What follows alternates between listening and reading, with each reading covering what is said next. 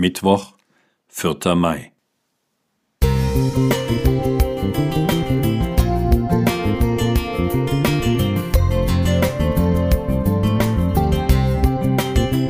Ein kleiner Lichtblick für den Tag.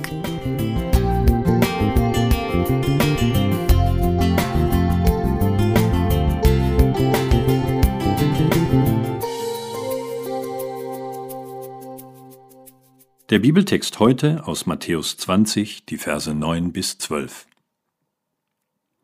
Da kamen, die um die elfte Stunde angeworben waren, und jeder empfing seinen Silbergroschen. Als aber die ersten kamen, meinten sie, sie würden mehr empfangen. Und sie empfingen auch ein jeder seinen Silbergroschen. Und als sie den empfingen, murrten sie gegen den Hausherrn und sprachen, diese letzten haben nur eine Stunde gearbeitet, doch du hast sie uns gleichgestellt, die wir des Tages Last und die Hitze getragen haben. Ein Weinbergbesitzer bezahlt die Arbeitsleistung seiner Arbeiter so unterschiedlich, dass sie gegen ihn murren. Das soll ein Bild für das Himmelreich sein? Und nur nebenbei, wenn unser Weinbergbesitzer sich vorab überlegt hätte, wie viele Leute er braucht, dann hätte er gleich morgens alle Arbeiter angeheuert, die am Ende des Tages da waren.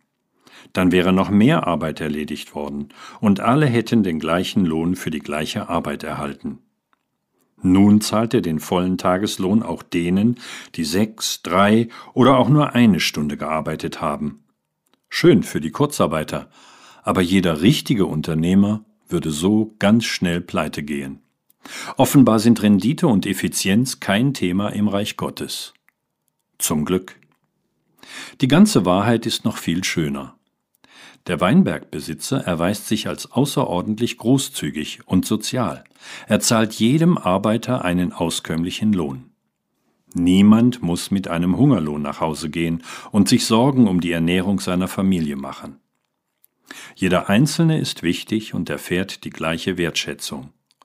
Gerade auch diejenigen, die den ganzen Tag über auf eine Anstellung gewartet und deshalb schon schwer an sich gezweifelt haben. Besonders das beeindruckt mich. Gerade diejenigen, die kein anderer Arbeitgeber haben wollte, erhalten den höchsten Stundenlohn, die höchste Anerkennung. So ist Gott. Für alle genug, für die vermeintlich Wertlosen und Verachteten aber das meiste.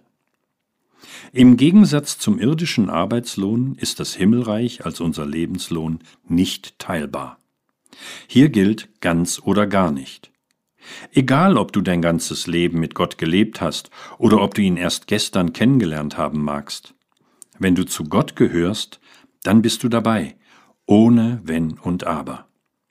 Ich wünsche uns allen, dass wir darüber tiefe Freude und Dankbarkeit empfinden, denn es gibt keinen echten Grund, darüber zu murren. André Zander